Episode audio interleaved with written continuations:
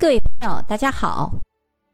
中国的大运河是世界上最长的、最古老的人工开凿的运河，也是工业革命前规模最大、范围最广的土木工程项目。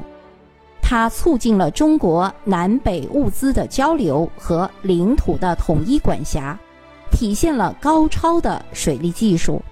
至今仍然发挥着重要的交通、运输、行洪、灌溉、输水等作用。大运河北起北京，南到浙江省，地跨中国八个省市地区，沟通了五大水系。说起中国的大运河，我们还是要从隋唐大运河的开凿说起。隋朝统一天下之后，以洛阳为都城，开启了一个新的朝代。隋炀帝杨广在历史上是一个荒淫无度的暴君，传闻他钟爱扬州城的琼花和美女，为此才下令开凿大运河，以方便他烟花三月下扬州。历史上的种种证据显示，杨广的确好色。然而，撇开他这个缺点来看，能成为一代帝王的人物，心中绝非仅仅装着红颜美人。追溯到开凿运河的根本原因，无外乎是为了江南富庶之地的贡品，什么呢？稻米。兵法有云。马未动，粮草先行。稻米是百姓生存的必需品，也是一个国家的命脉之重。在南北交通不便利的时候，南来北往的货物运输很是困难。隋炀帝杨广就有着这样的深谋远虑，于是下令开凿了南通余杭。北通涿郡的隋唐大运河，先有河，而后有了城镇，城镇因河而生，因河而旺。隋唐大运河的开通，滋养了几十座沿河的繁荣城市。隋朝当时的都城是在长安，如今的河南洛阳作为隋唐大运河的中心。更是繁盛一时。现今在河南郑州还尚存着会稽桥的遗址，透过这些遗址，似乎能穿越时光，回到隋唐大运河的挖掘现场。桥墩静静地屹立在河床之上，桥身稳稳地凌空架起，甚至连车辙还清晰可见。可是，唯一遗憾的是，运河本身已经无迹可寻。考古学家们推测，这里的河床在以前至少都在十几甚至二十几米的地下。这条隋唐大运河在广阔的大地上流淌了五百多年，庇佑着两岸的百姓，直到南宋末年。最终因为部分河道淤塞不通，隋唐大运河逐步就荒废了。到了公元十三世纪，蒙古大帝忽必烈率领他的铁骑踏碎了大宋王朝的统治。忽必烈将都城确定在北京，建立了新的政权朝代——元朝。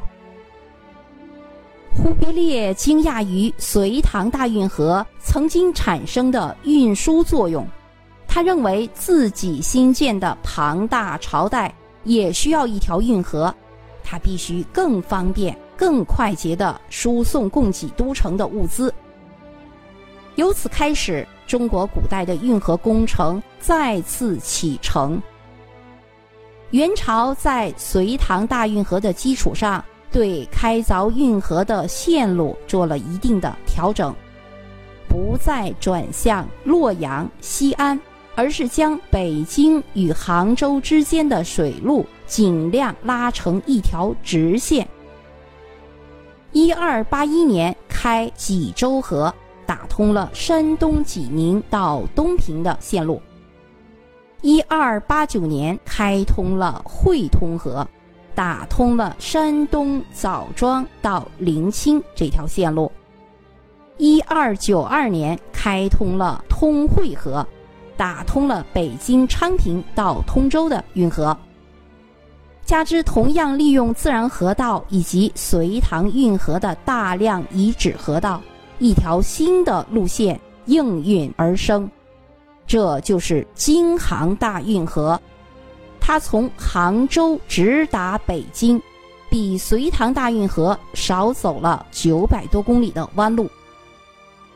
有了这一条畅通南北的大运河，即便是在远离江南的北京，运河也能源源不断的输送帝王们需要的各种物资。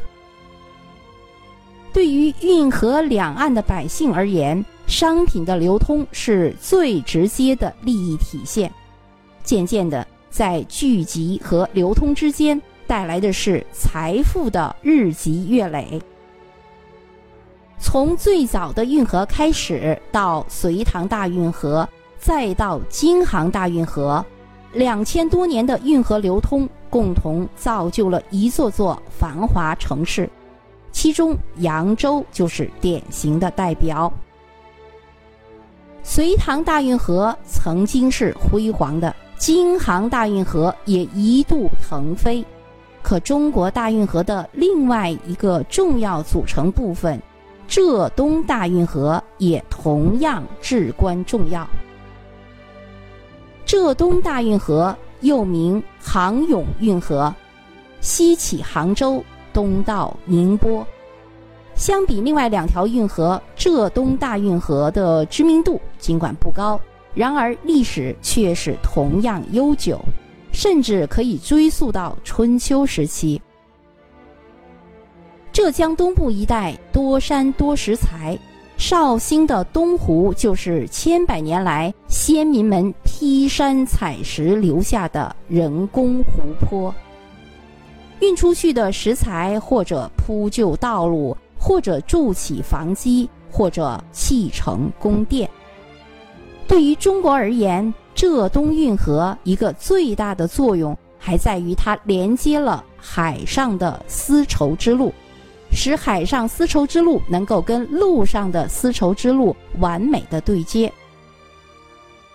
十五世纪以后，一再拓宽的大运河开始带来结构性的改变。一座全球最辉煌的宫殿出现在了运河的北端，中国的政治经济结构由此基本定型。这条运河成为当时中国最重要的南北交通线，在上千年的时间里，始终关乎国家的经脉，被百姓誉为国之命脉。大运河所过之处。一座座富庶的城市拔地而起，创造了中国古代经济发展史上的辉煌。好，各位朋友，中国大运河就为您介绍到这里，感谢您的收听，再见。